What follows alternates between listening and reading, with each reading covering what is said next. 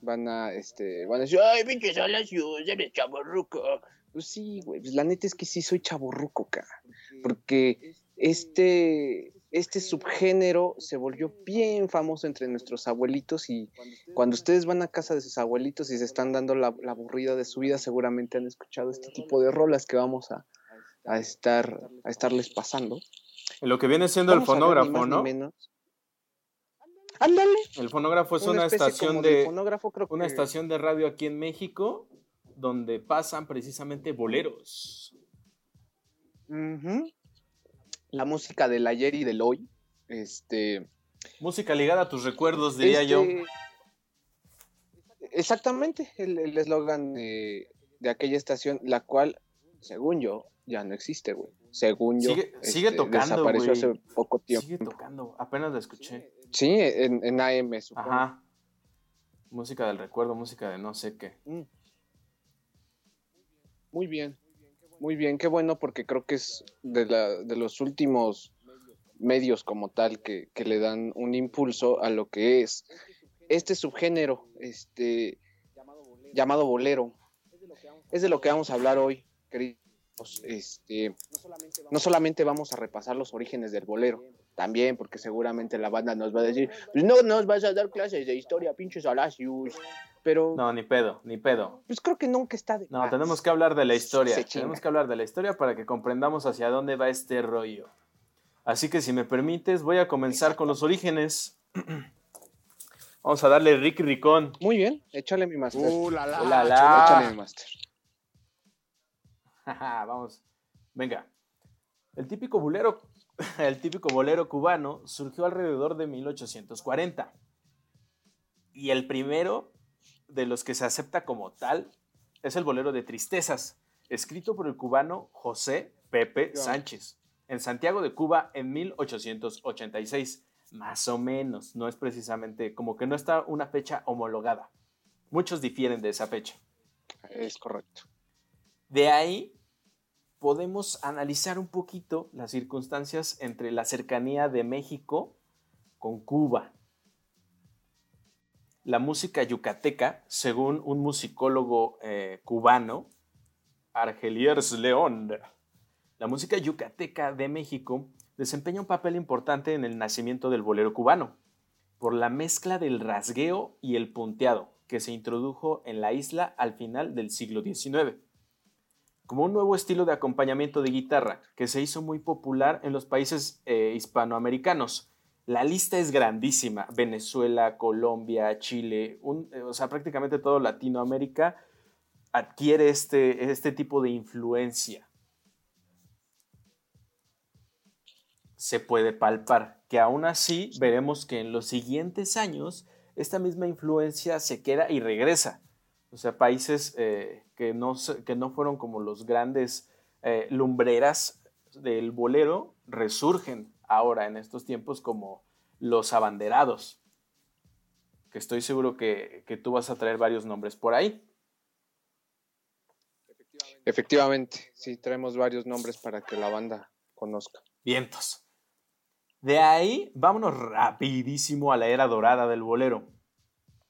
Lo interesante aquí es que coincide con el periodo de las dictaduras en los años 30, 40 y 50.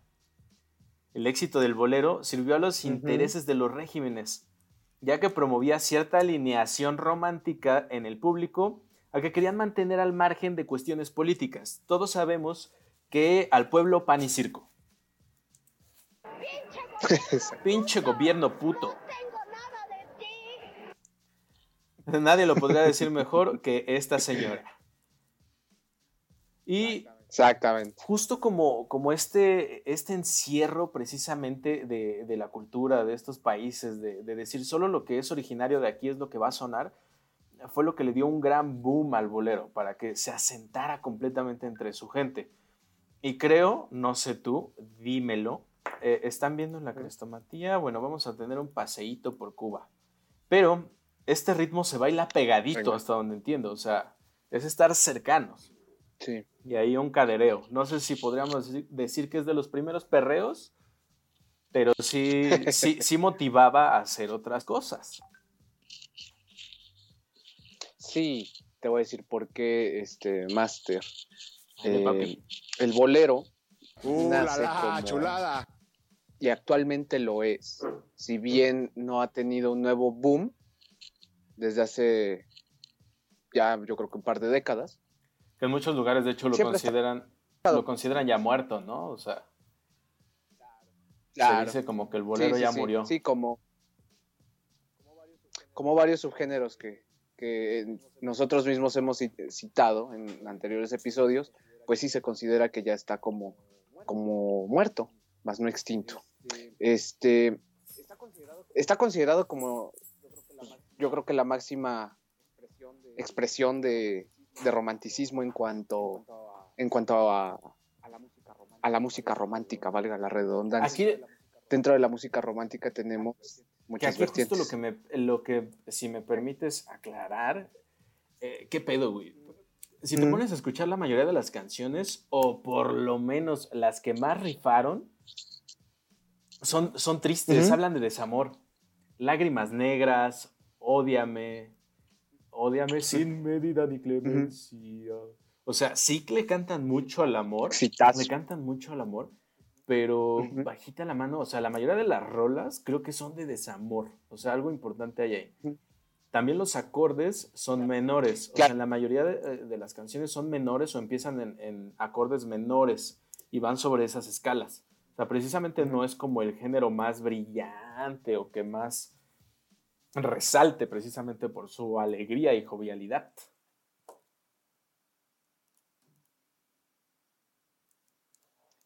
Siempre hay una dualidad, ¿no? En, este, en este aspecto de la música. Generalmente como comodín nosotros tenemos lo que es la alegría y la tristeza, el amor y el desamor, ¿no? Aquí pues igual, ¿no? Yo consideraría que tenemos un 50-50 en cuanto a, las temáticas. Este, fíjate que también yo creo que le, le incluiría una tercera. Eh, ahorita que estabas parafraseando Odiame de Julio Jaramillo, que es por cierto, un excelentísimo exponente, es un monstruo este, en cuanto a, al género del bolero, ecuatoriano, por cierto. Este, y que me atrevería a decir que toda familia clásica mexicana tenía un vinil de Julio Jaramillo, lo siento.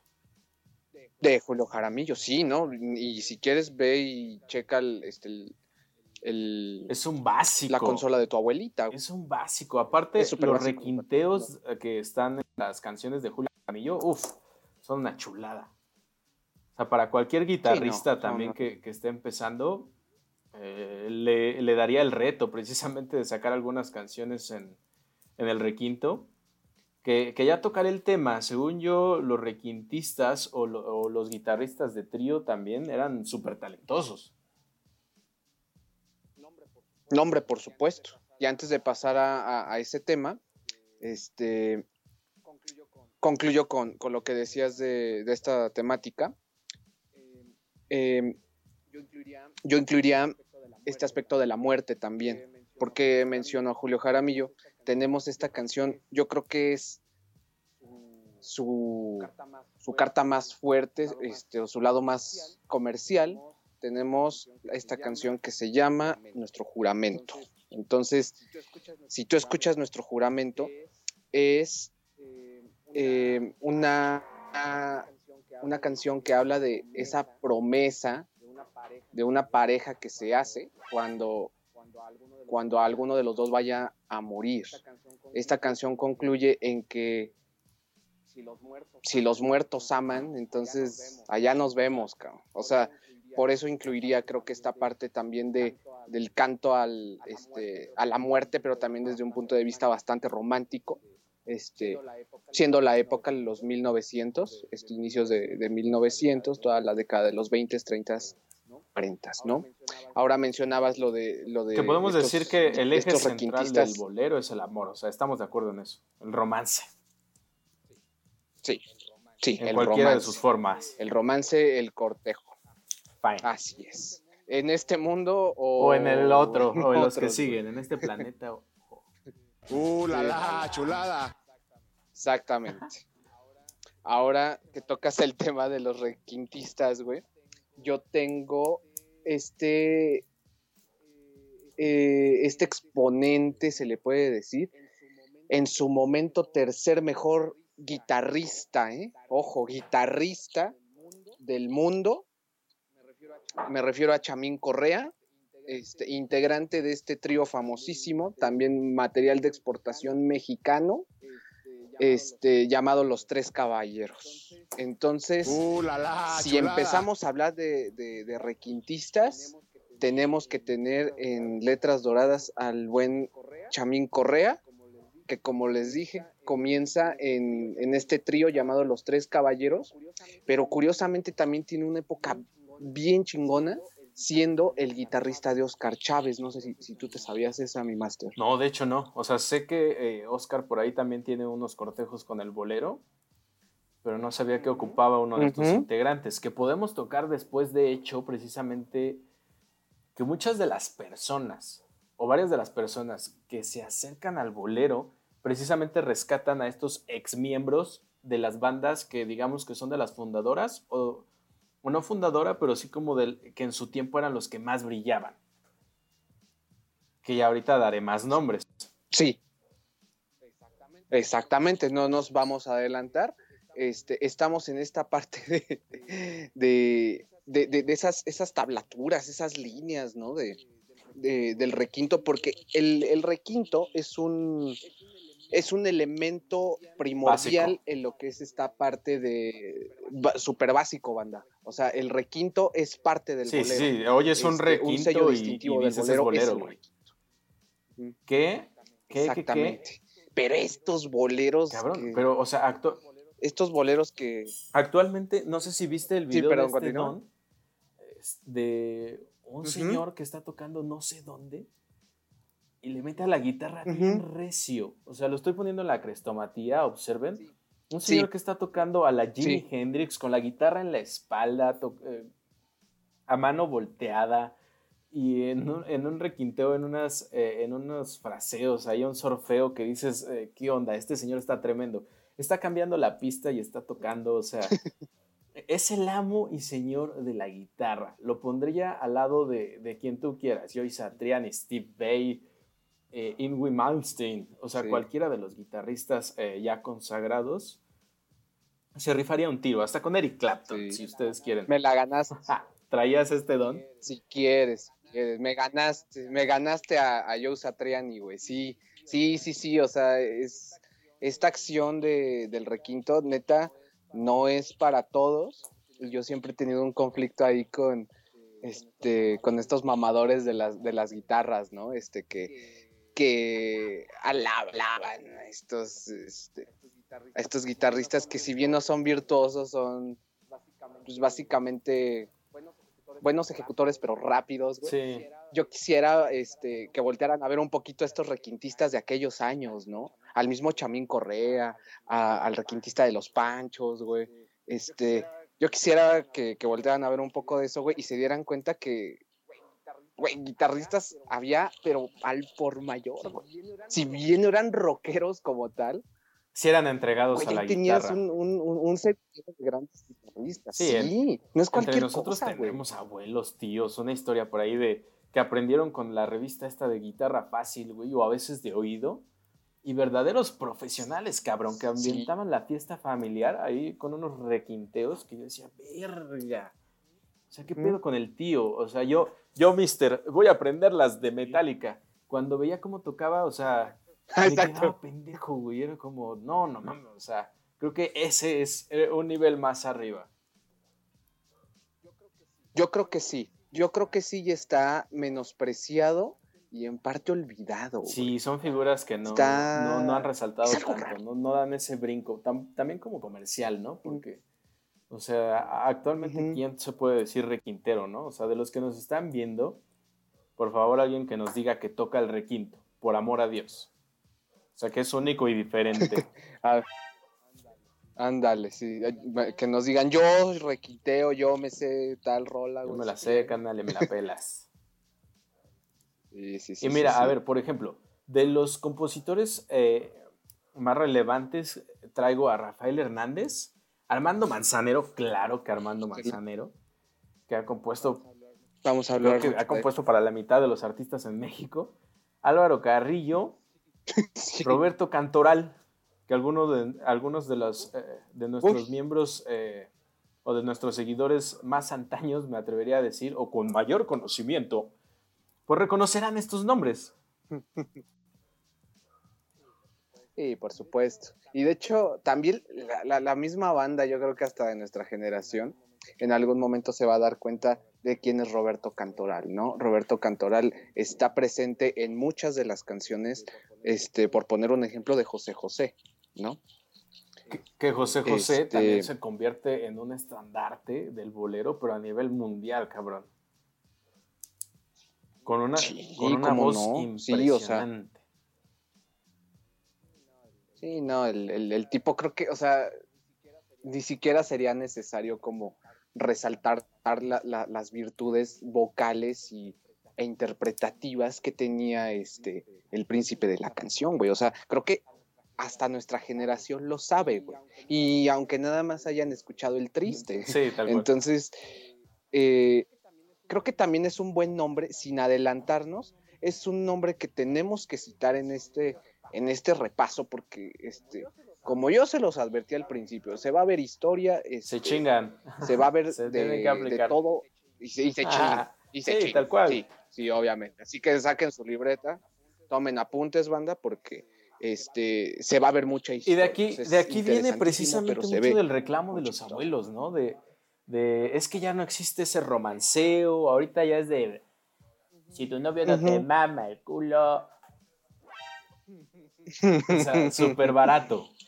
Pero es que hay que comprender que vienen de, de unas rolas súper sentimentales, de sombras nada más. Nada más. No, hombre, cómo no. O sea, este, creo que se entiende la postura de, de, de nuestros viejos, ¿no?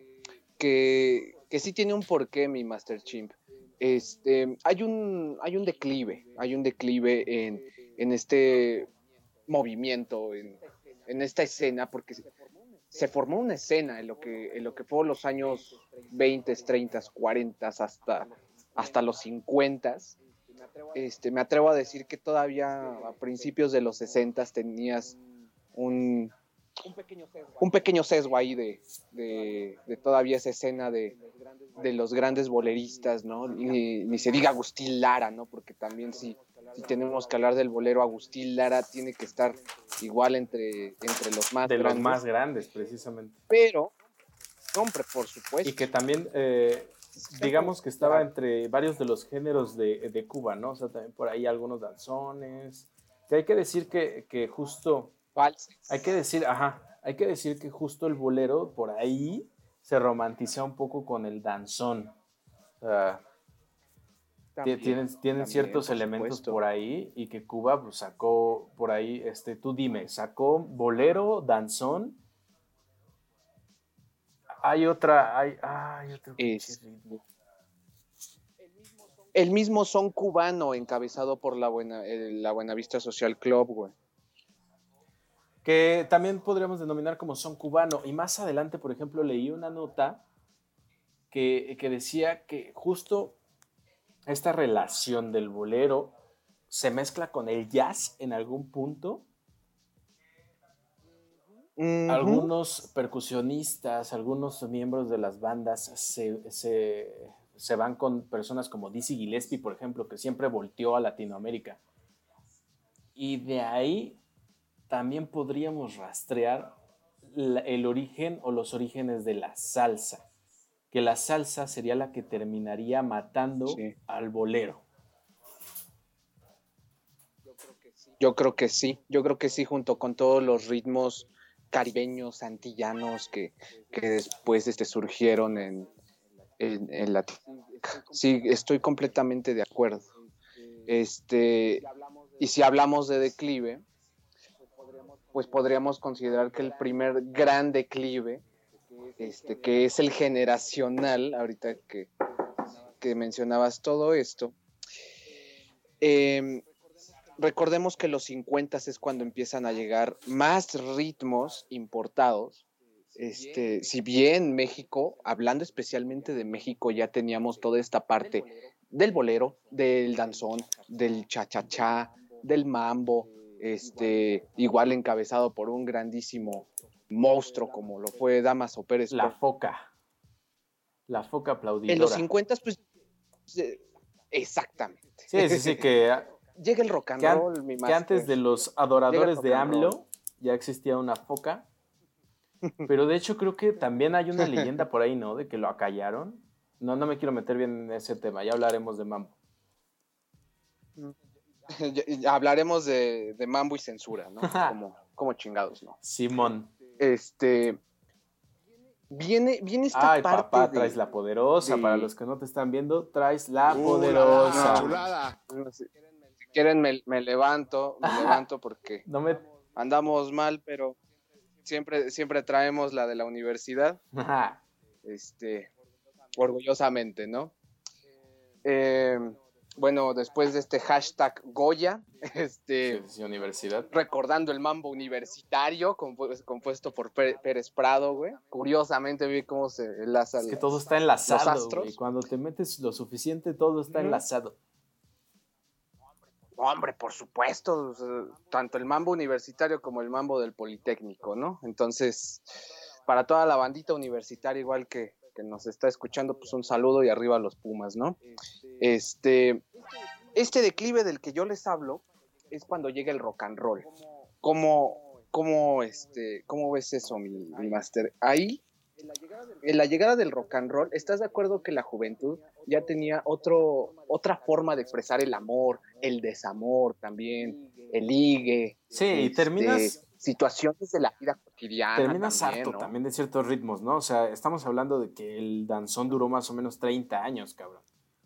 O sea, 30 años siendo el, el Sí, género, el género que dominaba la escena. Entonces también como que bailar así y ya esas rolas como que cansaban. O sea, esperemos que el reggaetón no dure esos 30 años. habría- bueno, ah, primero hay que sobrevivir para, para verlo así como Ah. están las cosas, quién sabe. Sí. ¿no? Si no te mata el Pero- COVID, vamos viendo. Eh, exactamente, ahí vamos viendo sobre la marcha, güey. Curioso aquí es que sí, sí se entiende por completo que esa juventud ávida de expresar su, este, sus sentimientos de otra manera, pues, güey, llega el rock and roll junto con A ver, a ver, dale. este, con toda esta oleada americana, este, que creo que tenemos que citar a Elvis. Precisamente, que, cabrón. Que, que citar a... O sea, sí, sí, sí, Sí, ¿no? llega, Y creo que tú nos vas a sí llega el rock a tomar cierto lugar, a, a- a desplazar precisamente este ritmo, pero de repente tienes a Elvis Presley haciendo un cover de Bésame Mucho. Efectivamente.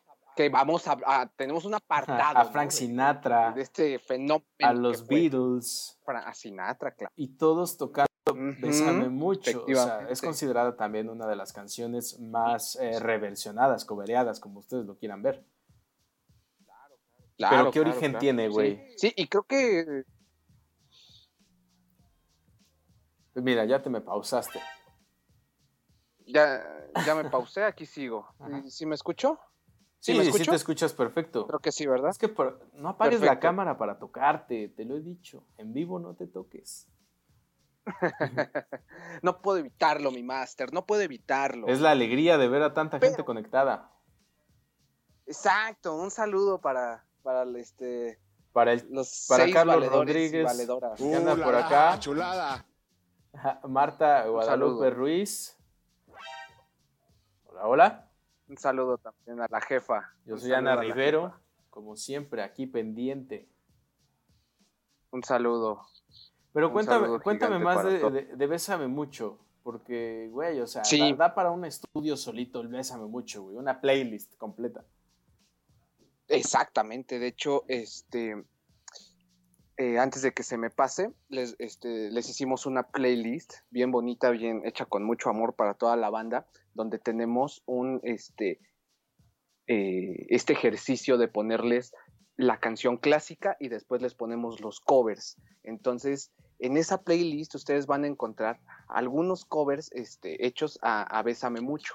Tienen la versión este, yo creo que desde Pedro Vargas, pero también tienen la versión de Zoé, tienen este, eh, les podemos meter el, el, eh, no, no, no sé sé si está en Spotify, pero vamos a, a, ver cómo podemos encontrar este cover de los Beatles, obviamente el de Sinatra. Pero los, los Beatles este, estuvieron la versión... medio enamorados de México, ¿no? Muy enamorados. O sea, vinieron aquí a liberar su mente. Hay una relación, sí, este, con, con la sacerdotisa de los hongos María Sabina, ¿no? Y por ahí una, una historia rara. Ah, sí, cierto. Este, que creo que fueron a mecánica. De la foto, ¿no? De la famosa secreto, foto. ¿no? La famosa foto Adiós a los Beatles, ¿no? Este, esta, esta banda como de folclore oaxaqueño, pero que estaba ahí en las faldas del volcán Popocatépetl, este, queda en mito esa, esa, esa visita porque no está verificada. No está del todo comprobada si vino Lennon con McCartney, exactamente. No saben si vino Harrison con Ringo, o sea, eh, la gente dice que fueron, este, que, que solo vinieron dos, pero no se sabe con exactitud quiénes eran exactamente. Me gustaría. ¿no? Y sí hay una relación bastante. Me gustaría creer que sí vinieron, sinceramente. O sea, podría ser como una, una historia de Walt Disney congelado. O de. Eh, yo, yo, he visto a Pedro Infante. Dale. Juro que lo he visto, sigue vivo.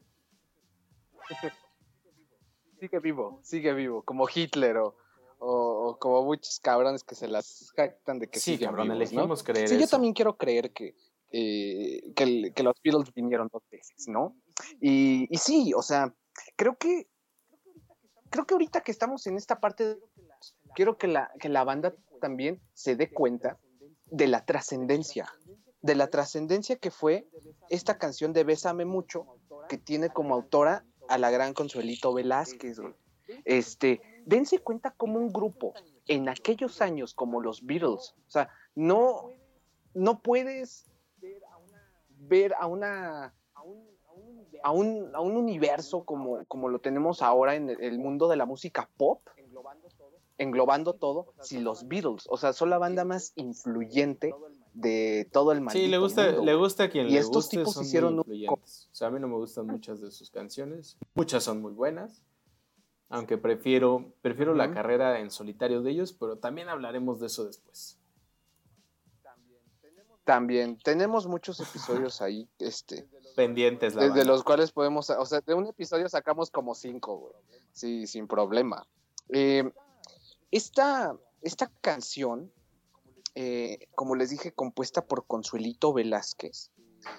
Eh, Master Chimp ya citaba muchos de los nombres que coberearon este, esta canción y para que también se den un quemón, está traducida a más de 20 idiomas, cabrón.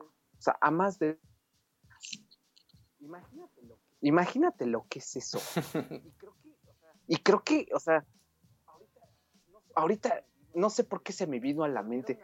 Volvieron a, este, a, a incitar a quitar estas placas que están en el metro gigantescas con el nombre de Gustavo Díaz Ordaz. Qué bueno que lo hacen, güey. Qué bueno que, que, que quiten eh, el nombre de un genocida en, en, una placa conmemorativa. Creo que las placas conmemorativas deberían de estar destinadas a este tipo de nombres. Porque definitivamente Consuelo Velázquez con su canción, que la, la, la, la graba, bueno, no, no, no la graba, la escribe, perdón, la escribe a los 19 años. No mames, a los 19 años, ¿qué estabas haciendo, güey? Que, a ver a la banda que, este, que nos, ahorita que, que que estaban compartan. comentando, que nos qué hacían ustedes a los 19 años, ¿no? Creo que yo a los 19 años creo que todavía jugaba con luchadores. Entonces, imagínate, güey, para que te des todavía un quemón más grande, Consuelito a los 19 años cuando compone esta canción, todavía no daba su primer beso, güey. no conocía del amor. Oye, es increíblemente. Que por ahí también está otro tema. Eh, lo voy a meter así súper random. Pero eh, estaba platicando, no, no súper conozco del reggaetón, la verdad, no, no, es mi tema, pero me comentaba un amigo que sí lo maneja muy bien, que, que hay compositores muy morros, güey, que el de la Tusa tiene como 12 años, cabrón. Y sí me gustaría eh, que hiciéramos un apartado de reggaetón un día de estos, para que alguien nos vaya platicando un poquito más, ¿no? Vaya aclarando este oscuro mundo del reggaetón. Que bueno, tampoco vamos a, a limpiar su nombre, ni mucho menos. O sea, en, en, en, lo personal creo que este, siempre hay que estar informados de, de, de- de todo esto que Básicamente es por hasta eso. de lo que Ajá. no te gusta. Que quede claro, no vamos a limpiar su nombre, no vamos A a, enaltecerlo. a- aquí, por lo menos, yo no estoy. Mira, nos vamos Sí, a. claro. Va a haber madrazos. no estoy de acuerdo Seguro es que haya ese madrazos. No creo que Va haber sea- madrazos. Y para eso, pues ya va a estar nuestro ayudante de Sí, Santos, cabrón, pero no creo que sea un podcast de La Paz. Va a ser un hatecast. Sí, yo pienso que sí. Este, se le, se le va a informar a la banda, se le va a dar la atención, como dirían. Que el este, género merece. aquel. Se le va a dar la atención. Exacto. Sea, a la banda se le va a dar la atención, pero no, no esperen un, este, un almanaque de reggaetón y defendiendo el reggaetón. No. Creo que este, esta parte de estos, de estos- de estos compositores jóvenes Como Consuelito. pues es importante porque Consuelo, sí, o sea, Consuelito Velázquez, para empezar, era de las contadísimas mujeres que ya estaban dentro de la escena de, este, de la y toca música el piano bien recio. Es pionera. O sea, estamos viendo un video en la Muy buena de un programa de televisión y toca el piano como Ray Charles. O sea, creo que tiene la vista y le falta color, pero Sí, sí, qué sí. dominio del piano. Aparte, qué programas, ¿no? O sea, imagínate ver es- esos programas en vivo, güey. Dichosos nuestros abuelos, que en todo caso este, llegamos, lle- llegaron a ver este, esos programas en vivo, güey. No quiero pensar la trascendencia este, de, no sé, al día siguiente, cómo la, la, la, la gente comentaba, ¿no? En el trabajo, oye, este, ¿viste cómo estuvo Consuelito Velázquez en el programa de, no sé, este, no, no, no quiero pensar que es Raúl Creo que Velasco, sí, de hecho ¿verdad? creo que es el de Raúl Velasco. Siempre en Sí, ¿verdad? Es el show, sí, ahí Siempre Raúl domingo, Velasco. Siempre en 1990. domingo, sí, sí, sí. Mm, fíjate, sí, sí, sí. O sea, no me quiero imaginar la ¿no? Te digo, estar al día siguiente en la oficina, güey, y decir es que estuvo con madre la, el- la presentación de Consuelo, ¿no? O sea, eh, ese, este tipo de cosas creo que a nuestra generación no le ha tocado, ¿no? Este, porque todos los acontecimientos ya a nosotros nos están llegando por diferentes medios, Sí. ¿no? La televisión en aquel entonces Todo era este rollo va por generaciones. O sea, por ejemplo, si nos brincamos, o sea, ya pasamos el Bésame mucho. Charlie Sa, que Ujú. tocaba por ahí, este, se hizo famoso por boleros. Luego ahí como que le intentó la bachatosa. Pero, pero es como de los primeros miembros que yo podría decir, güey, que identifico como, como que ya estaba haciendo este paso a- hacia la modernidad, digámoslo así, de los boleros. O sea, todavía, todavía conserva mucho la estructura, pero lo hace súper popular. O sea, de repente ya puedo identificar, puedo identificar que de morro escuchaba las rolas de Charlie Sa en las fiestas. 1996 saca su primer disco, Sentimientos, lleno de boleros, y con eso revienta. Ujú. Fíjate. O sea, creo que ya encaminándonos este, con esto, mi máster, empiezas con, este, con este nombre. ¿No te parece que entonces sí esta, e, esta hipótesis es donde de verdad se da el revival? Me gustaría pensar que nos faltan más pasos, güey, porque eh, tenemos a otras bandas como la Sí. Buenavista Social Club, que sale en 1997 y la rompe internacionalmente. El encargado del proyecto es Ray Cooder, por supuesto. Junta músicos de La Habana, que ya, ya eran famosos allá, pero no tenían proyección eh, mundial de plano. Hacen un disco y la rompe, güey. Gana un Grammy. eh, Todas estas personas se convierten en estrellas internacionales. Hay un documental. Actualmente hay giras. Con País Con Segundo, cabrón. O sea, ¿quién es tu miembro Sí. favorito de la Buenavista? Ibrahim Ferrer, con Pai Segundo. Nah. Compay, Vale, verga. compay. Quería que estuviéramos en desacuerdo, Compay. pero creo que en definitiva Compay eh, es, eh, es el, el miembro que más me gusta. eh, Lágrimas Negras, su versión de Lágrimas Negras. eh, la Buenavista Social Club hombre. creo que le da un sonido más moderno al bolero que ya se escuchaba, al son cubano. Lo, le da un, un sonido muy actual, lo condensa perfectamente, tanto por los miembros, por las canciones, y lo hace bastante Sí. vigente, o sea, accesible. pero todavía como que, no sé tú cómo veas, como que conserva esa esencia medio barroca, como maderosa, Sí, cabrón, o sea, o sea, Tiene el sonido, del, este, tiene el sonido chan, de, la, de la isla. Porque Exactamente. O sea, sí lo, lo moderniza, pero con hay que recordar que Ray Cooder eh, visita constantemente la isla, se nutre mucho de la isla y, por ejemplo, saca un disco ya en el 2003, avanzando en el tiempo, con Manuel Galván, ex miembro de Los Zafiros, que eran parte de la corriente feeling. Mm. Feeling, del inglés feeling, de sentimiento. Y sentimiento en Cuba es una palabra que hace referencia a la música moderna. Por ahí, por favor, si hay algún cubano, que nos explique un poco más de qué significa sentimiento. Porque no está como muy claro eh, en la búsqueda que realizamos. Pero bueno, ¿qué es este feeling? ¿Qué eran los zafiros? Era una mezcla ahí de bolero con doo-wop, baladas, rhythm and blues, calipso, bossa nova, rock. Era un... Cabrón, Puta era una mezcla súper buena. Los zafiros ya están en la playlist para que los escuchen.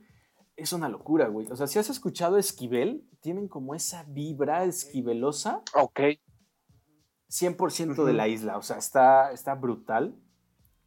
Bueno, Manuel Galván y Ray Cooder sacan un disco llamado Mambo Sinuendo, por el cual Ray Cooder se gana su segundo o tercer Grammy, se gana un Grammy el cabrón, y considera... Cuando, valían. valían, güey, cuando no, sí, cuando no se lo daban a cualquier pendejo. Total. Sí, hago. Total, el propio Ray Cooder lo dice. Este disco es un tipo de soul cubano. Que si bien hay muchas canciones que pues, se pueden identificar claramente como boleros o inspirados en el bolero, tienen una vibra que, o sea, genial. La- pues, ese disco sabe mucho a las películas de, Tarantino. Si has visto a Tarantino, este disco te va a hacer un clic inmediato a las de. Ah, ¿cómo se llama? Eh, Robert Rodríguez también. O sea, tiene como esa vibra. Entonces los invito a escuchar eh, Mambo Sinuendo. Y de hecho, tiene un carro por ahí bastante famoso. Que solo los que conocen de carro me podrían decir. Lo vamos a poner en la crestomatía. Que es de estos carros que estaban súper galácticos con, con bordes exagerados. Muy cubano será, güey. Exactamente. de la isla. Que siguen circulando. Mm. Buenísimo ese disco. Y, y Cooder sigue bebiendo de toda esta, de toda esta materia cubana, Ray Cooder.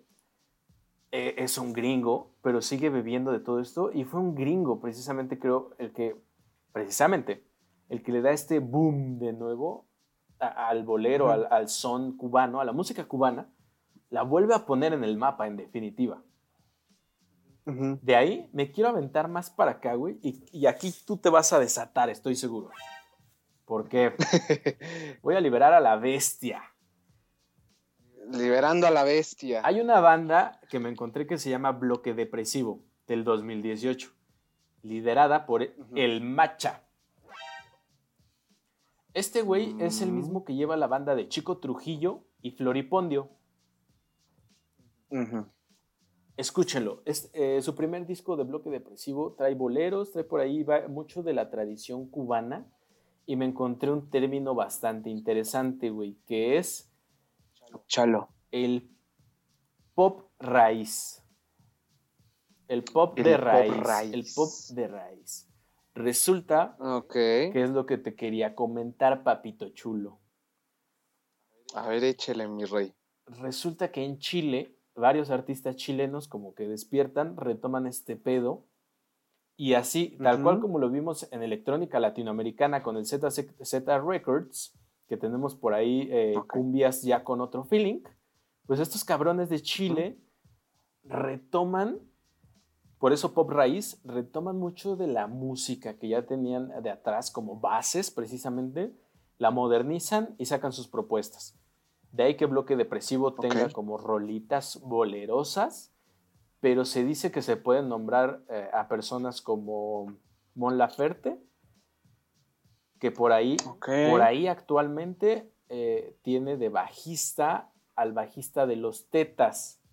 Los Tetas es otra banda Mm, de funk que por ahí podemos eh, enlazar eh, con, con otros temas. No me gustaría desviarme, güey, pero precisamente ahorita es como Chile, güey, el que, el que ya genera también como este nuevo revival del bolero. Yo creo que sí. Sí, y estoy completamente de acuerdo. Y sé, yo creo que por qué estarían encasi no encasillando, este, no es la palabra. Yo creo que estarían como introduciendo a Mon Laferte. Es que, este, igual, eh, querida o Sí, odiada, amada por pero, muchos, odiada por otros. Este, Mon Laferte es un cruce.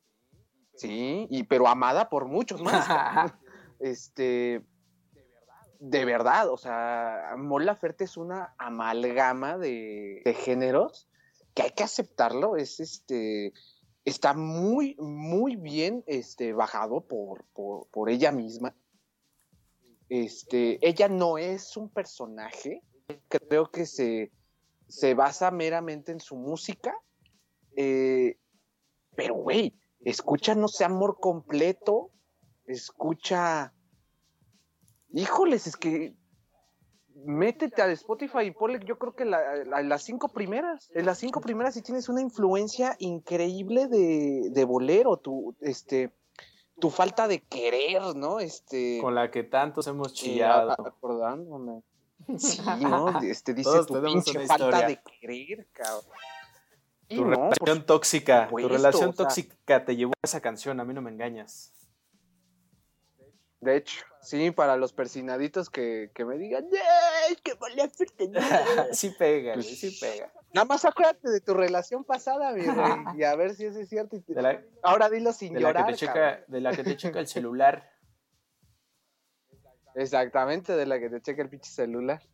Sí, o sea, este, entiendo perfectamente que la técnica vocal de Mon Laferte remonta a esa, eh, a ese, e- ese pequeño pasaje que tú me decías, cuando el bolero se, se mezcla hasta con el jazz, ¿no? O sea, ya hay exponentes que, que hasta este, le, le empiezan a meter jazz y de repente ya empiezan a cantar soul, este, rhythm and blues, güey. O sea, Mon Laferte tiene una voz educada educada. No es- ojo, no estoy diciendo que sea la super virtuosísima, No, no, ¿no? no. Pero creo que Mola, su, su, su forma de cantar, siendo ya más, este, más sencillo en mi hablar. Ah, cabrón, te invito a que la cantes bien, o sea, que, que llegues bien a sus tonos y ya ahí te puedes quejar lo que quieras de ella. Exactamente, exactamente. Pero tiene por ahí Master. O sea, colaboraciones con Natalia, ¿no? Y que también Natalia es como figura por ahí a veces del bolero. híjoles, es que Natalia Laforcade, si de por sí es una institución, canta hablar de... ¿Qué no hace Natalia, cabrón? ¿Qué no de hace Natalia Natalia? Laforcade. eh, ¿Qué no hace? ¿Qué no hace Natalia? Mejor dicho, hay, hay algo que esta señorona no haga bien. Este, afortunadamente, Pues, afortunadamente, eh, tuve, tú sí la sabes dicha de quererme. reseñar su. Tú sí sabes quererme, quererme como a mí me gusta, chinga. O sea, y, y afortunadamente pude, pude reseñar su último disco, este, que, sacó con, con, con, con todos estos, este, estos covers de música mexicana, donde también encuentras uno que otro bolerito. Pero más allá de ese disco, este, güey, tiene un álbum completito, tanto en vivo como en versión en estudio, tributo a Agustín Lara, que obviamente lo encuentran en, en la playlist. O sea, eso ya te dice todo. La influencia del bolero, en, en- especialmente Natalia Laforcade, es enorme. Es enorme. Y qué Y en bonito brindar- los hace, güey. Y en brindar qué cierto homenaje. Porque también ya cuando estás a la altura de Natalia, digamos que no hace discos precisamente por el tema de, de colgarse de la tema, de colgarse de los éxitos del bolero. Que se le podría reclamar a Charlie Sad Ujú. y quizá, y aquí me van a acribillar y que me, y, y vengan haters, tírenle, tírenle con ganas, Luis Miguel.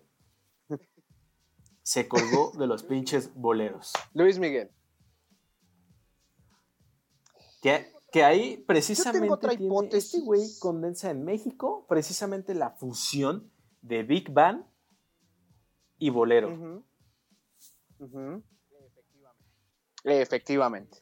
Creo que es definitivo esa fusión que hace y también la hace bien simplemente porque eres Luis Miguel, porque tienes a tu disposición a los mejores músicos, a los mejores productores, a los, los mejores estudios de grabación, güey. O sea, desafortunadamente, banda, o sea, a mí, a mí, a mí me encanta el indie y todo y, y- y la escena, pero mira, en este, en este aspecto de, de- producir este tipo de discos tan de alto presupuesto, pues obviamente todos esos, esos elementos pues, van a repercutir en tu grabación, ¿no? Y, y- y van a, a, a depender de si haces el ridículo o no haces el ridículo o te vuelves una, una leyenda viviente como lo es Luis Miguel en todo Sí, claro, Iberoamérica, güey, ¿no? que por ahí creo que hace su intento, su intento también lo hace este Cristian Castro, ¿no? También. Híjole, sí, pero ahí El sí gallito para que feliz. mi master, ahí sí yo creo que el gallito feliz, este, sí sale bien madreadón, porque, Deja mi gallito feliz. sí, no, es que hay, hay maneras, Yo sí lo defiendo. es que también, no, bueno, es que gallito feliz creo que ha estado, este, más Ese del güey es lado un de- youtuber, cabrón. del sí. escándalo y del ridículo. Es un youtuber natural. Sí, es un youtuber. Simplemente incursionó hasta en el glam rock, ¿no? Con la esfinge, Sí, que por ahí ¿no? también alguien que empieza metalerosa es Mon Laferte, güey. Sí, sí, sí. O sea, no, ne- no negamos precisamente, o quiero, quiero que vea también el público el rollo de, de no está peleado, cabrón. El rock and roll con que, con que te pongas a cantar, pues, este, su, can- su, su tipo de música actual, ¿no? De, de Mon. O sea, No, no, no están peleados los Claro. pinches géneros. Claro, no. No, para nada. Y eso ahorita nos vamos a dar cuenta porque traemos también a la banda para que se quede, para que, este, en todo caso, si ya están diciendo, ya, cámara, pinches alacios. No, aguántenme, banda, aguántenme. O sea, eh, vamos por partes. Para que se quede, les adelanto que vamos a tener esta parte del- de, de- de la influencia palpable de los músicos contemporáneos de nuestra, casi, casi, ah, de nuestra ola, este, relacionada con el bolero. Entonces, quédense porque ahorita estamos amalgamando todo para que al final esto explote. ¿A poco Va a reventar, papito. Espérame. ¿Cómo es esto va esto? a reventar. Esto va a reventar y si nos vamos ¿Cómo es esto? Que lo digan va. los de las barras. Es sin miedo al éxito, papi. Es sin miedo Que al lo éxito, diga. papi. Exactamente. Es sin miedo al éxito. Un saludo a las barras de Ah, ojalá nos vean, nos cabrón. Un saludo vamos a traer a, a la jefa, a la A jefa, la la, jefa. vamos a traer acá para hablar de cumbiones. O en una de esas nos habla de jazz, ¿eh? No quiero ser, eh. No, no, no, quiero ser ese tipo, güey, que juzga a las personas por su, por su apariencia. Pero me gustaría no. que, me gustaría que nos hablen de jazz estos homies. Pues es que eh, Ahí, si quieren hacerlo viral, avísele a la jefa. Eh, yo, yo tendría más sorpresas. Si no quieres hablar más de Luis Miguel, sinceramente me choca el cabrón. O sea, es un, es un mal necesario, me gusta pensar, Luis Miguel. Yo tengo mi hipótesis. No sé si quieres que primero te diga mi hipótesis para que te encabrones más. O primero me dices porque te encabrona. A ver, la, la, la- Ahora sí lanza que tu dígame. hipótesis y trabajamos sobre eso. Órale. Mi hipótesis es la siguiente. La banda y tú se acuerdan que yo establecí la década de los noventas como el posible, aquí es donde comienza mi hipótesis. En los noventas co- comienza la posible, eh, el posible revival, este, el regenere, el arrejunte del bolero, especialmente en México. ¿eh? Estoy partiendo de México. Ahora, la banda se pregunta, ¿por qué pinche Salacius Chorero? Pues muy fácil, banda. Yo considero que Luis Miguel, bueno, primero tenemos que saber que Luis Miguel, desde, desde la década de los ochentas, este, como niño cantor, como después cantante adolescente y, llegando a esa, este, a esa madurez ya como un cantante consolidado, adulto, con un vozarro, no, no, no, no, no. En, en esta década de los noventas, él ya viene de muchos madrazos musicales. Él, este, ya había grabado muchísimos éxitos. Si quieren, para que no se me confundan, Luis Miguel había pasado por, ese, por la época mi reinal. Yo creo que Luis Miguel es como The Cure, ¿no?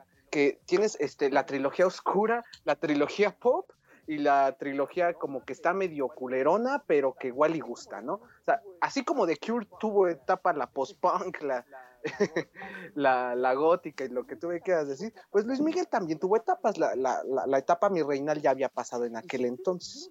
Y si ustedes vieron la serie, que de hecho eh, para mí fue una, una especie como de novela moderna, sí lanza buenos datos, afortunadamente este, este dato ustedes lo pueden encontrar en, en, la, serie de Netflix, en, la única temporada que existe, creo que va a salir otra, pero en la única temporada que está disponible, ustedes se pueden este, percatar que Luis Miguel, y esto sí es cierto, acuérdense que es una ficción, pero este, este dato sí está más que comprobado, ya este, a través de los medios. Luis Miguel estaba experimentando, fíjense que él quería cantar como Rick ah, Astley, mi master. Él, él era muy fan de Rick Astley, ajá. Este, un tiempo se, le metió en la cabeza hacer ese tipo de pop, tipo, tipo Rick Astley, Este, obviamente se lo negaron. Sí, no, por supuesto que no. Este, obvio se lo, se lo niegan, pero en esa época Luis Miguel está muy inquieto. Él, él, quiere hacer cosas diferentes que, que, no sean las actuales. Él, él, estaba como explorando, o sea, géneros y géneros. Acuérdense que él hasta tocó flamenco cuando, cuando alternaba con su papá, ¿no? Este, con Luisito Rey, él, alcanzaba notas de, cantantes de flamenco, ¿no? Entonces... Son, esos discos para Luis Miguel son los que van rescatando la carrera. Exactamente. O sea, viene de tanto madrazo musical que de repente se le acaban las ideas, Master. Tú lo acabas de decir. Se le acaban las ideas y dice, ok, vamos a agarrar algo. Sí, en lugar de hacer la, en lugar de hacer la Britney pelona, porque pues, hay que saber que todos eso eh, hago la referencia porque empezaron de morros y una completamente se rompió, pero este güey siempre quedó en este personaje mítico, eso no se lo quito, que es ese personaje eh, que, que tú puedes ver en la pantalla, pero no sabes nada más, o sea, sí quedas intrigado de, o sea, ¿qué pedo con este güey en, en otro plano? Claro. Ese sí es un personaje, es, eh, tiene un aura que lo rodea, tiene, es, un mito, ¿no? O sea, porque igual, como dices, no sabes dónde está, o sea, este, de repente, o sea, y presente, pero a la vez dos, tres años no sabes de su paradero, o sea, es, es, ese, ese sí es un personaje, ¿no? Este, que está perfectamente que lo metería por ahí en un tiro directo contra Juan este Gabriel y José José, como un, los mayores personajazos. Luego bajamos ese pinche tema. Híjole, sí, de hecho, este, ojalá podamos, podamos ya aterrizarlo porque sería una buena agarrada de madrazos y de mentadas de madre, pero con amor. Este, ahora regresando al tema, eh, esta decadencia creativa que tiene Luis Miguel este, hace que vea para atrás y voltea a ver al mismísimo bolero, mis chavos. Entonces, pues resulta que llega el productor. Como anillo al dedo, güey, o sea, ni mandado a hacer. El productor para hacer el primer disco que, que yo pienso que eh, empieza el revival del bolero en México, llamado Romances, que después le sigue Romances 2 y después un compilado que se llama Todos los Romances. Esos tres discos, esa trilogía, como, como las de The Cure, esa trilogía la produce Armando Manzanero. Se vuelven a alinear los astros. A ver.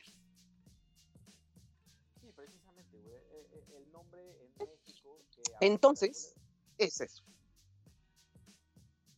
Exactamente. Podremos decir muchísimos, podremos decir Toña la Negra, todos los grandes tríos, que los Panchos, que los Tres Haces, que los Dandis, que el mismo Agustín Lara, todos estos grandísimos del bolero, Pedro Vargas, ¿no? También este, increíble intérprete, todos ellos están en el mismo nivel que, su contemporáneo, el yucateco Armando Manzanero.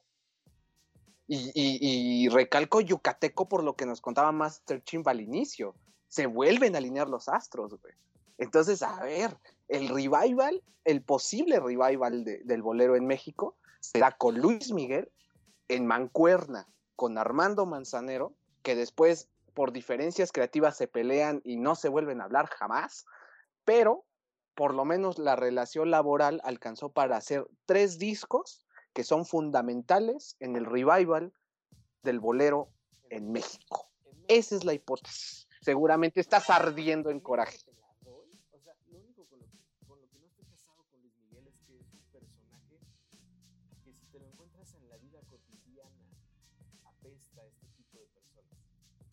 Son, algo complicadas. Son, son, uh -huh. Actualmente le dirían white uh -huh. Que precisamente no, no, no. estoy de acuerdo y promueve, promueve, promueve eso, pero déjense caer en los comentarios. Díganos qué pedo precisamente con su opinión de, de Luis Miguel. Claro. O sea, quizá ustedes los defienden. ah, que quizá ustedes lo defienden, usted, quizá ustedes defienden a Luis Miguel y no escucharon la sarta de groserías que dije de Luis Miguel porque me mutié, me mutié, o sea, no puedo, no puedo dejar que ustedes escuchen precisamente eh, to, todo esto que tengo en contra de Luis Miguel, pero vamos a dejarlo ahí. Yo creo que, yo creo que fue internacional precisamente el rollo de, de cómo regresa el bolero porque en el 96 tenemos al Charlie, la Buena Vista en el 97. O sea, creo que ya también la industria musical ah. en general voltea a ver al bolero como esta posibilidad comercial de nuevo. Uh -huh. Pero ya vendido precisamente con producciones eh, súper sofisticadas, o sea, con un montón de dinero encima. Claro. Porque, por ejemplo, o sea, como Claro. tú lo dices, Luis Miguel tenía acceso a big bands completas y a los mejores eh, eh, a los mejores exponentes musicales, a los mejores Estudios. estudios. Ray Cooder también, que son, considero como de los que Claro. eh, dan gran, gran vida, porque, porque la buena vista es un obligado si te, si te gusta todo esto. Pero, a ver, o sea, ¿con qué otro mexicano seguirías en esta lista? Híjoles. En, en- ya en esta lista del revival, como tal, Sí, tal cual, dale, porque eh, yo tengo por ahí identificados a unos puertorriqueños de a, a estos chicos, los. Rivera Destino, que quizás si eres eh, más millennial precisamente, te- los identificarás, los Rivera Destino, que llegaron, se hicieron famosos por el cover de Te Boté, de Mi Vida Te Boté, en bolero. De repente hay, hay una serie de, por ahí también otros covers, un montón de bandas dice, ok, está interesante precisamente escuchar estas rolas en bolero, en trío, con coros, con, Ujú. con la misma composición, eh, el tipo de composición musical. Güey, debo de admitir que te voté, eh, ca- eh, cambió completamente. Giro de 180 grados, se convierte en, en algo escuchable, güey. O sea, de mi vida te voté se convierte en un himno a, a- a separarte de esta pareja, cabrón, que ya, ya no cumple con las expectativas.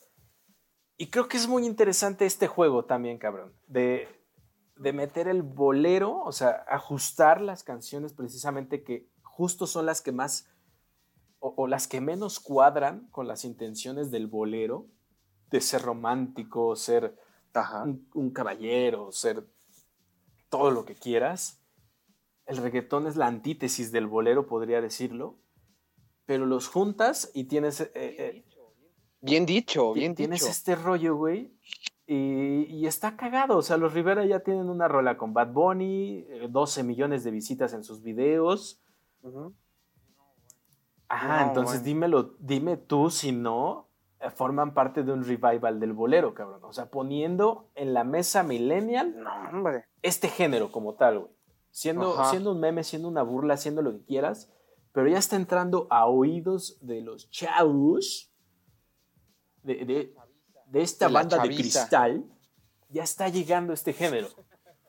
Que yo siempre he dicho, como, como entre el puto género, pero que entre. Porque ya después si tienen curiosidad, van a decir, ah, cabrón, o sea, esto se remonta más acá, se parece a las bandas de mi abuelo, bla, bla, bla, bla, bla. Otra eh, figura internacional que nada más no me quiero quedar y porque acá está en la libreta es Miriam Toukabri. Está bien cabrón el nombre, pero hace un cover de 20 años. Igual, famosísima por la Buenavista Social Club, pero canta una parte en español y la otra parte completamente en árabe, con instrumentos árabes sin guitarra, güey. O sea, hay, hay, hay unos instrumentos que no sabría nombrar, no me arriesgo. Pero, güey, esta Ajá. mezcla es divina. El instru- los instrumentos que utilizan sí, se, sí asemejan al, al, al requinto por la agudeza del sonido, pero Ujú. completamente con un feeling árabe. No pensé que un bolero árabe sonara también. Está perfecto. Y de, de árabes Qué crossover. de árabes retomando música Ujú. latina, podemos hablar también, porque también cantan salsa, también que ha- hay dos que tres sones por ahí. O sea, Hay por ahí también movimientos interesantes. Y ya, es- esos son mis, Podemos encontrar a esta muchacha. son mis aportaciones más modernas. Esta muchacha ya está en la playlist. Apenas tiene medio millón de visitas, 5 mil likes, así que déjenle todo su amor. Es una versión que, que si te gusta precisamente el bolero, si te gusta el bolero, el link está en el chat, véanla o escúchenla. Ah, está, tiene una voz educada, suena padrísimo, lo- el arreglo está perfecto. También eh, déjame ver la fecha de publicación del video, que no la veo, pero tampoco tiene tanto tiempo, o sea, e- es actual. O buscando referentes actuales, eh, encontré a esta chica y creo que merece la pena la visitada. Qué, qué buen crossover, qué, este, qué buen dato sueltas, porque, o sea, son de esas cosas que obviamente no, no, no te imaginas, güey, que existen. Y cuando las conoces es cuando te revienta la cabeza, ¿no? O sea, es un gran dato tan duro el que, el, el que sueltas porque es una combinación improbable. es, no es imposible porque ya está Sí, hecha, cabrón. pero creo que es tan improbable, güey, que en tus sueños más guajiros te hubieras imaginado que la cultura árabe se puede mezclar con una cultura antillana, caribeña, este... ¿Qué? ¿Qué? No, ¿Qué sea- podemos dar este dato? Bueno, sos- eh, prepárense. Porque el taco de pastor lo relacionan directamente con los tacos árabes. Nada más que aquí le Ay, pusimos el chilito, claro. Pero sí se puede, El sí se puede rastrear que sus antepasados directos están en la Arabia Saudita. Fíjate. Ah, pues también, ¿no? Este, el mito de que, de que Zapata no murió, ¿no? Zapata dicen que no murió, que se fue a Arabia, Como escapó a Arabia. A, a- a él no lo matan en la ex hacienda de Chinameca. Antes de llegar a la hacienda de A él no Chinameca, lo llenan de agujeros. para Arabia, güey. No, a él no lo llenan de como agujeros. Pedro Infante que aparece en Este, todo el mundo. Por ahí entre. Ándale, sí, sí, que también dicen que Pedro Infante por allá anda, ¿no? anda, este, anda vivito y coleando. ¿Qué ¿no? otras bandas tendrías Este- para, para la banda más millennial? Fíjate cómo ya sacamos más similitudes México-Arabia. güey. Eh, ah, nada más hay que buscarle, nada ¿Vale? más hay que buscarle. Pero ¿a qué otras bandas millennial tendrías, Cam? Ah, por supuesto que este, después de, de- de tus aportaciones, creo que eh, si, si no apuntaron a, a algún dato de nuestra este, de nuestro chorote de historia, creo que ahorita la bandita que sí quiere escuchar cosas nuevas, este, influenciadas por, por lo que estamos hablando, yo creo que ahorita sí se deberían de, este, de poner buzos caperuzos, como dice la chaviza, porque sí, este, después de estas recomendaciones de, de DJ Master Chimp, yo traigo un, un, abanico bien chingón de, este, de lo más tradicional a lo, no tanto a lo experimental, porque creo que eh, en este episodio creo que no, no, nada va a superar a Te Boté versión bolero, güey. O sea, de, esas, de esos covers que son mejores que la original, ¿no, güey? Definitiva. Se ha dado mucho el caso. Tampoco se veía tan complicado. Covers mejor que la original. no, sí, en este caso no. Creo que cualquier cover hubiera superado a la original. 100%, pero, ah, qué buen tema, cabrón. Covers que superan a la original. Ya, está puesto en la mesa por favor, apuntado. Y, y, si la banda este, también está de acuerdo, ahorita pónganos, sí, pinches Alasios, le diste, la, le diste el clavo carnal. Entonces, por favor, confírmenos si también quieren este tema de eso, recomiéndenos temas. Si ahorita dijimos algo y se les ocurrió un tema, también pónganoslo aquí o en las redes sociales. Pero, para que se me animen más, yo les voy a empezar a decir estas recomendaciones de, de exponentes contemporáneos, influenciados este, directamente o combinados pues, este, con el bolero. Yo me quiero ir desde lo más tradicional hasta, hasta lo, lo, más moderno. Fíjense que aquí en México hay un trío que de hecho todo queda en familia entre ellos porque son, este, es su padre junto con sus dos hijas y músicos invitados. Este, este junto, yo lo, lo, vi hace poco en entrevista con Cristina Pacheco en el Canal 11. Me refiero a las hermanitas García. Estas, estas chavas, eh, yo soy muy malo con las edades, pero este, yo le calculo que no pasan de los 20 años. Son dos chicas, una en el requinto, otra en, este, en, guitarra primaria. Este, y, su padre haciendo acompañamientos. Las hermanitas García este, son de esas exponentes jóvenes, muy jóvenes, que ahorita están retomando el bolero clásico. Ojo, les estoy diciendo que si quieren escuchar bolero fresco, pero clásico, a este, pues aterrizado a nuestros, a nuestros tiempos, cantado por dos voces también muy educadas. A mí me sorprendió mucho que que estas chavitas tienen muy, muy bien educada su voz. Les van a sorprender porque, porque sí son artistas muy completas. Este, las hermanas García las pueden encontrar en, Spotify. Em, en nuestra playlist también este, las pueden encontrar eh, haciendo un cover a Lágrimas Negras, ahorita que mencionaba Master Chimb esta canción. Tienen un cover de Lágrimas Negras. Que este dúo de chavitas me suena mucho eh, perdónenme si me salgo del pinche tema, pero me, recordó al dúo de Elia y Elizabeth. ¿Las topas, güey? Las de... Eh, no eran mejor conocidas como las colombianas. Esas meras, güey. No, ¿verdad? Las de Alegría, ah, sí, este... Alegría con Coco y Anís. Ajá. Me sonaron, me sonaron, precisamente por el tema de, dúo de, chicas. De hermanas. Exacto. De hermanas. Exacto, precisamente solo por eso. Qué chingada madre. Después hacemos un capítulo de dúos de hermanas. colombianitas. Ah, también. De hermanos, güey. Pimpinela y no sé quién este, este, este dúo de las colombianitas. Ah, huevos, si quieres de Pimpinela y de Alaska y Dinarama y, fue Fangoria después. de Miranda también, güey. Vamos a hablar de Miranda si quieren. ¿Pero qué? ¿Qué decías? Sí, ¿no? Muchos hermanos ahí, ¿no?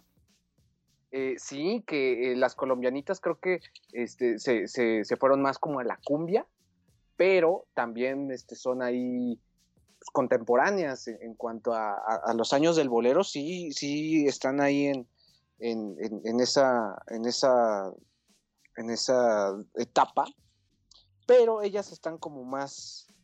En otro ritmo, este, carnal. Por ahí de, de la cumbia. En otro ritmo, ¿no? quiero seguir también con un con un, verdadero almanaque de, este, de información de lo que es la historia del bolero, que curiosamente también tiene su programa en Canal 11, chequelo, si quieren informarse más, si, si les quedó la espinita de algo, si, si, se quieren meter en este mundo del bolero clásico, vayan a ver este Noche Bolero si son con, con, con, Rodrigo de la Cadena. Este, no recuerdo si, si, su programa pasa a las diez y media de la noche los viernes, chéquelo. Este, este, es, este, es, este hombre, yo creo que no ha de pasar de los 40 años, es un verdadero almanaque de, de la historia del bolero. Es cantante, es pianista, este, en su programa invita precisamente a esta gente importante del bolero, hace homenajes a José José, invita a los, a, los tríos, a los tríos clásicos como los Panchos, pero pues obviamente ya es esta tercera generación, yo creo, ya son los hijos de los hijos, ¿no?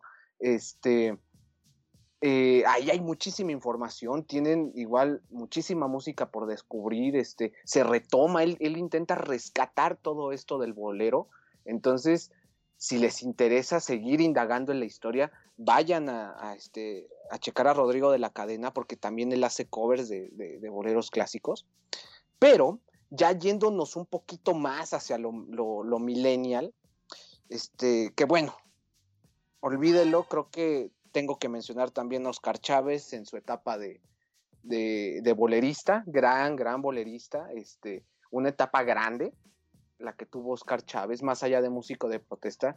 Este, él compuso uno de los boleros eh, más importantes también en México, que de hecho es su, su, mayor composición, llamada Por ti. Este, también tenemos Perdón, tenemos Flores Negras, Lágrimas Negras, este, Trova Yucateca también, este, tienes un sinnúmero de, este, de canciones que puedes rescatar de Oscar Chávez, chéquelo también, este, en su faceta como bolerista. Y ahora sí, entrando a lo millennial, pues éntrele mucho, hablando de, de Chile, ahorita Master Chimp, este, mencionaba uh, Chile con ¿no? Este, tenemos a, un amigo de Mola Ferte, este, eh, que es Jepe. Yo creo que ojalá alguna, este, alguna de, las, eh, de las personas que nos están viendo, espero que les suene Jepe, un chileno muy talentoso que este, ya está por cumplir 20 años de trayectoria. Él está también rescatando esa parte del, del bolero olvidada, este, pero lo, lo, lo, hace igual como modernón, como que tiene ahí cosas inusuales, que, a veces hasta le mete folclore andino y este, muy, muy romántico. Tiene una canción, si, si me lo permiten, yo les recomiendo que escuchen Timidez, este, a dueto con Natalia Laforcade, que ya hablamos de ella. Es un bolero auténtico, de verdad la escuchan y es como si la hubieran grabado en los 50.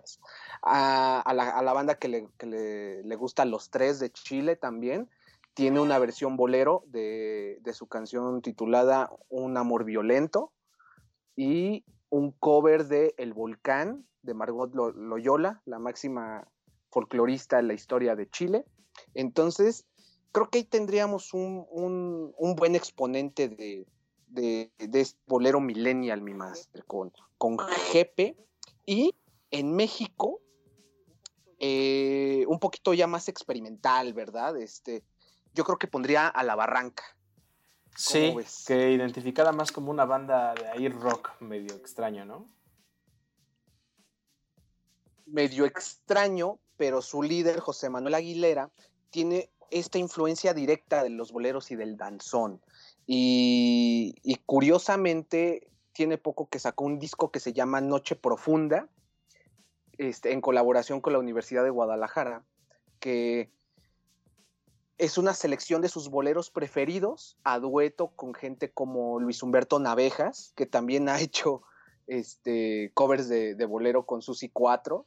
Este, Susi 4 también mencionemos que tiene mucha influencia, siendo un grupo de música electrónica, ahí creo que rompe la brecha, ¿no? Y, tienen un, disco completito de puro cover de boleros, como, como Natalia Laforcade, ¿no?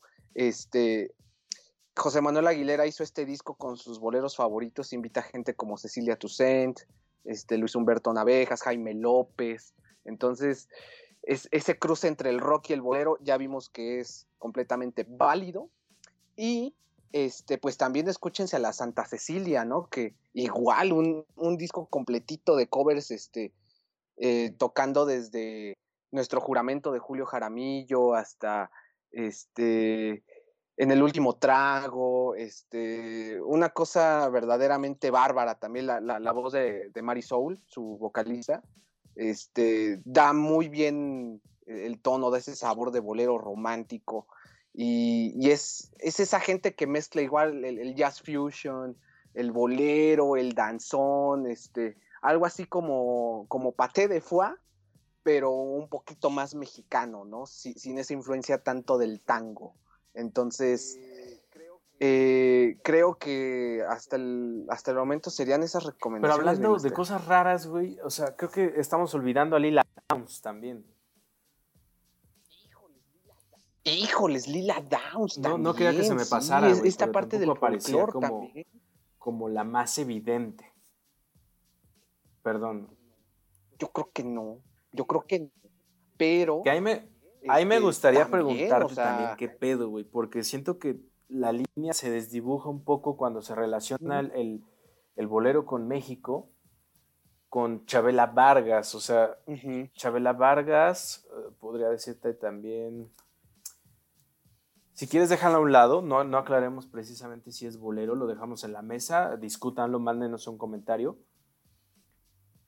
Pero en México, el bolero me gustaría también tocar, güey, que se impulsa mucho del cine. Javier Solís, Pedro Infante. Sí, porque toca la. Exacto. Sí, porque toca la Exactamente, güey. Se cruza con época de oro del cine mexicano, entra el pinche bolero y tenemos estrellas ahí de bolero ranchero.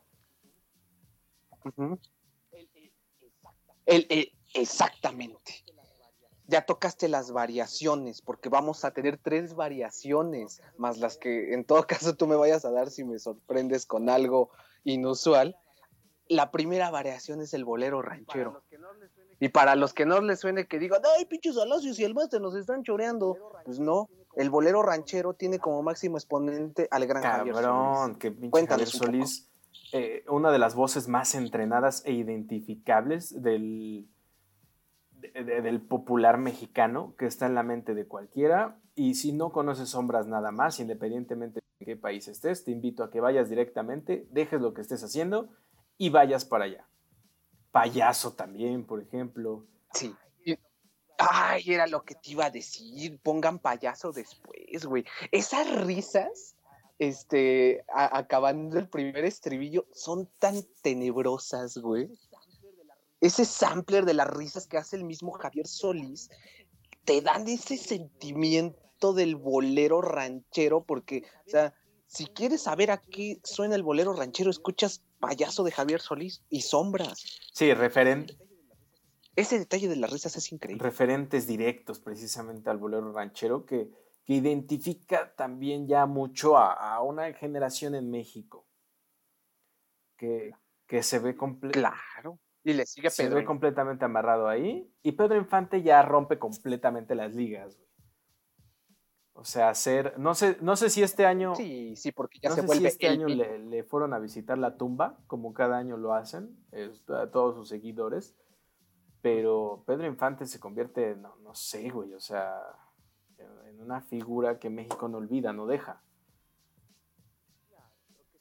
Claro, creo que es el máximo ídolo e, este, del pueblo que, eh, eh, que, puede, que, pueda tener ese moto del pueblo, creo que se lo quedaría Pedro Infante por, por la trascendencia que, que tuvo mundialmente. Sí, que aún así, este... si me pones a elegir entre Javier o Pedro Infante, me voy por Javier Solís.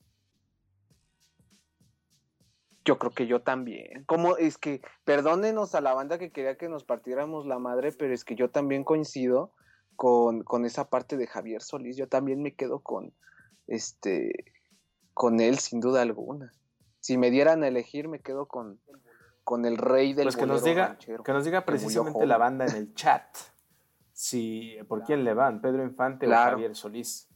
Y neta, si no los conocen, aún así si eres un morro que apenas estás conociendo de la vida, date una vuelta por Javier Solís. En una de esas te haces emo. No, pues de hecho sí, ¿no? O sea, yo creo que en tu siguiente peda, con tus cuates vas a querer cantar payaso, güey. Si estás herido, neta, güey, te va a calar hasta el intestino delgado. Hasta el píloro. Investiguen qué es el píloro. Porque... Hasta el píloro. Ese, ese no se los vamos a porque poner. Yo ignóralo. No, es que eh, nos, nos veta de nuevo YouTube. No, no podemos permitir eso. No, por supuesto que no, porque vamos bastante. Pero. Qué buena variación. Pero ahí está, güey. O sea, la, influencia actual del bolero, o sea, lo podemos trazar directamente a las big bands, o sea, Frank Sinatra, Michael Bublé, o sea. quien tú quieras de las big bands, de los, de los modernos, o sea, creo que Bésame Mucho va a seguir siendo revisitada por los años de los años, amén. Claro, los últimos en hacerlo creo que fueron sí, Por ahí está un video de, de León cantándola. No creo que nos deshagamos. Con Denise Gutiérrez de Hello No creo que nos deshagamos del bolero pronto, o sea, e, es algo que está ahí. Mientras el amor exista, el bolero va a estar ahí en la escena. Mientras el amor y el desamor. Ah, mientras qué el amor y el desamor existan, e, el bolero va a seguir existiendo porque creo que es la mejor manera precisamente de hablar sobre esos temas.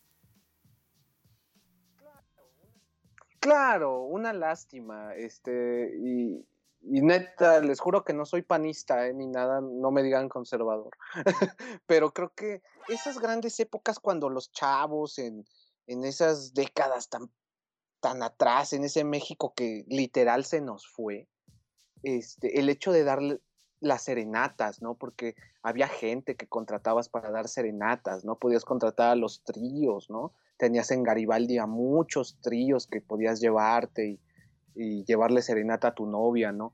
Esa parte de las serenatas creo que se, que se quedaron tan arraigadas que en algún momento deberíamos de retomarlas porque en estos momentos necesitamos de un chingo de amor. Güey, es que también si no has dedicado sabor a mí, güey, piel canela, cabrón, estás, estás, estás bien chamaco, güey, o sea, esas rolas abren las puertas del universo. Sí. O sea, lo que quieran, morros.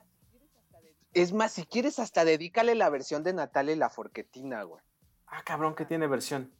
O sea, ah, sí, tiene, tiene versión en este, este, en este compilado, en este tributo que se llama Viva Tintán.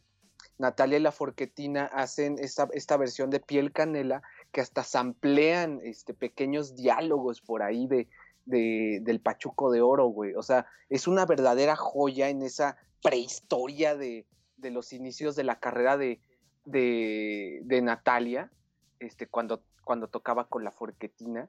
Es una muy buena versión de Sabor a mí. Más la de Tintán también que me encanta, ¿no? Este, que también yo creo que podríamos meter ahí a Tintán un poquito, no sé. Pero este.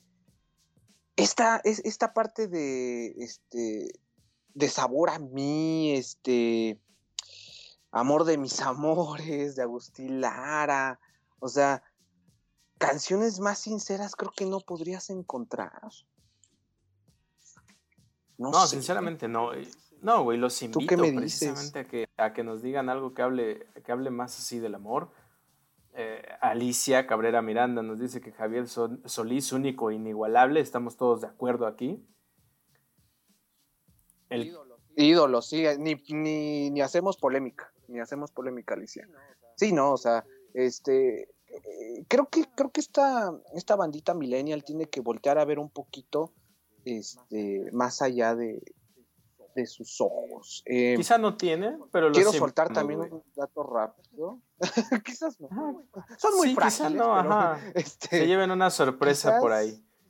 Quizás les sirva. Porque pues hay, hay, machismos, hay machismos ocultos, güey.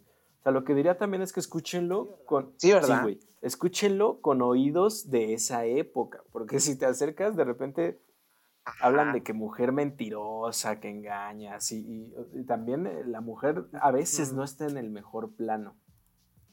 en, en este tipo de canciones. Eh, Solo sí. digo, si te vas a acercar a música Sí. viejita, entiéndela de acuerdo a su tiempo. O sea, no apliques el molotov y te Claro. pongas a, a querer censurar rolas que están completamente, o sea, no descontextualices las cosas.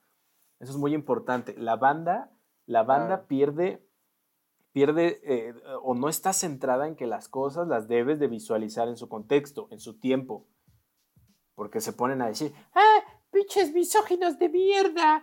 Eh, ¡Pinche disco que, que vende a la mujer! ¡Pinche ataque! cabrón, o, o sea, es de otro tiempo, demandaba otros temas. Eh, velo con los ojos de esa época, no, no los juzgues con los de ahora. Sí, es, es muy buen, muy buen dato, muy buena acotación que creo que estarías haciendo, ¿eh? Porque sí creo que por allá hay algunas cosillas que a las nuevas generaciones sí les puedan saltar, ¿no? De que, ¿cómo pueden decir esto? Güey, por favor, nada más como dice el Master Chimp, váyanse al, este, adáptense un poquito al, al contexto texto en el, en, el cual fueron desarrolladas estas canciones, ¿no? Qué bueno también, este, pues vuelvo a lo mismo, las nuevas, este, los nuevos creo que también rescatan un poco, sin llegar a, a- pues al, no, no a los extremos, sino a, al impacto que llegaron a tener ciertas, ciertas partes de algo. Sí, sí, sí, digamos que visitan la Como mejor dato, este, rapidísimo también. Suéltalo, papi. Exactamente, exactamente. Sí, exacto. Este, chequen también esta canción de no no he estado muy informado de cuál es la este el, el género como tal de, de- de esta banda que se llama Desierto Drive.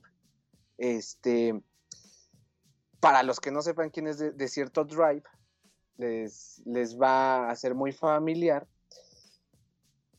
Hagan de cuenta que es Panda sin José Madero.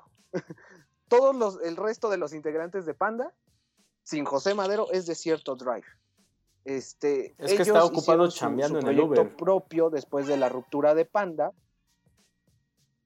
Está ocupado este, José Madero y también haciendo estos, eh, estos lives este, en Instagram que de hecho son muy buenos.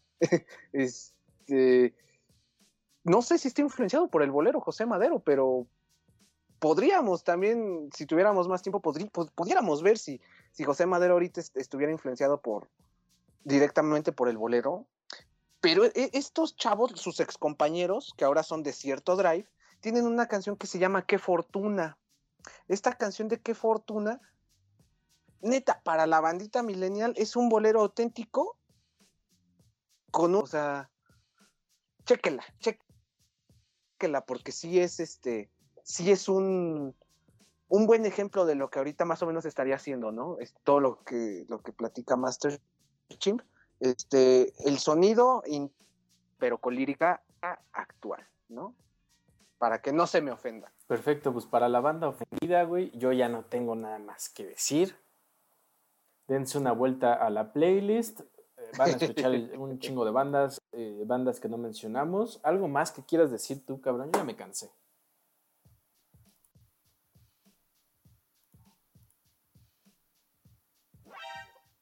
Que de nuevo. de nuevo Híjoles, este, para, ah, acá, acá estoy, acá estoy, acá estoy, sí, sí me escuchó, sí me escuchó banda, ahí, 100% te escuchamos y te sí sentimos. estoy, sí estoy ahí, ¿verdad? Súper, Uh, la la, gracias por sentirme banda, este, Es sin miedo al éxito, ya para papi. entonces hacer un, un cierre digno, este, me estaba guardando mucho este dato. Si, si ustedes también quieren, este, con, con una comparación entre la, la música del ayer y del hoy, hay un bolero este, que interpreta Julio Jaramillo, creo que no es de él, se llama Obsesión. Si también quieren escucharlo en otra voz, escúchenlo con, con Pedro Vargas, mexicano. Este, el mejor intérprete de Agustín Lara, Pedro Vargas, el gran Pe- Pedro Y Vargas. por ahí tiene su Esta mariachi canción de de Pedro Vargas, obsesión. ¿no? Efectivamente, sí, sí, porque también, yo creo que Pedro Vargas también hizo bolero ranchero, mi máster. Ni perra idea, Sí, pero Hizo bolero que ranchero. nuestras mamis nos ayuden. Sí, me parece que sí. Sí, por favor, ahí si nos pueden ayudar eh, con el dato antes de, de- de guardarnos. Fíjense en que esta canción de Obsesión tiene un estribillo. Este que me voy a dar el, este, el lujo de, de podérselos citar textualmente. Nada más eh, les voy a les voy a pedir ojo a los fanáticos de de Café Tacuba este ahí les va esta frase dice más o menos así por alto esté el cielo en el mundo por hondo que sea el mar profundo no habrá una barrera en el mundo que mi amor profundo no pueda romper este este segmento enlaza a Julio Jaramillo al libro Las batallas en el desierto de José Emilio Pacheco y por ende la canción de Café Tacuba Las batallas. Este segmento de este bolero de Julio Jaramillo es citado en el libro de Las batallas en el desierto de José Emilio Pacheco. Y también lo pueden escuchar este, ya en su versión musical en la película adaptada de, este, del libro de José Emilio Pacheco que se llama Mariana Mariana. Y finalmente llega a Café Tacuba cuando hace esta canción que se llama Las Batallas, inspirada en el libro de José Emilio Pacheco, Las Batallas en el Desierto. Ahí tenemos este enlace espectacular entre un grande del bolero, literatura mexicana y posiblemente la banda mexicana más importante del siglo XXI, Café Tacuba. Con eso quiero cerrar este, esta participación. Maestro. No se diga más, creo que está cerrando perfecto, precisamente con, con un dato muy cabrón, güey. Ya nos fuimos a una hora 40 minutos. Eh, esto ya será consultado precisamente como un podcast de archivo chingada madre para que se acerquen al bolero. Con... Creo que dimos, eh, creo que lo partiré en dos, es más, porque eh, dimos, dimos bastantes Claro. nombres. Aún así no visitamos todos, güey, los tres haces, los caballeros, los panchos, un montón de, un montón de personas que se escapan. Denle una vuelta, de seguro eh, escuchen el fonógrafo, eh, de seguro sus abuelos tienen un montón de viniles, tienen un montón de música que, que les van a poder recomendar para ligar a las muchachitas, porque con esas rolas sí se lograba la tarea. Y por mi parte, eh, yo he terminado, necesito ir a cenar, muero de hambre. Salacios creo que ya también está jugando a que se desconecta porque, porque yo creo que ya también se quiere ir a la chingada de aquí. Agra- Aquí agradecemos enormemente su participación. Los amamos, amado público. Estamos en Spotify, estamos en YouTube, estamos en Instagram, Facebook. Nos encuentran en todos lados. Así que dejo el, Estamos en todos Dejo el lados. cierre completamente de este capítulo a Salacius. y Yo fui eh, DJ Master Chimp. Nos vemos en la semana. Muchísimas gracias, este mi máster. Agradezco muchísimo la, este, su compañía en, en esta más de una hora que, que tuvimos muy placentera, que probablemente dividamos en dos, dos, sí, porque queremos que toda la información este, la puedan consultar de una manera fácil, que escuchen este, estas voces aguardientosas y yo agradezco también a la banda este, que se conectó, que nos dejó comentarios, que, este, que escucharon. Eh, ojalá eh, podamos haber tocado una fibra sensible de, este, de su al interés éxito, y papi. acabando esto mañana, pues vayan y, y por su cuenta investiguen de lo que, el- de lo que les haya interesado. Y pues de mi parte es todo. Gracias, banda, por escucharnos. Los queremos. Y nos veríamos hasta el siguiente episodio. Si ven a Ayudante de Santos, por favor, mándenos foto, porque estamos preocupados. Sí, por favor, si lo encuentran en la calle, márquenos a nuestros números. Y este, no muerde. No Sí. muerde, trae cadena. Sí, no, no.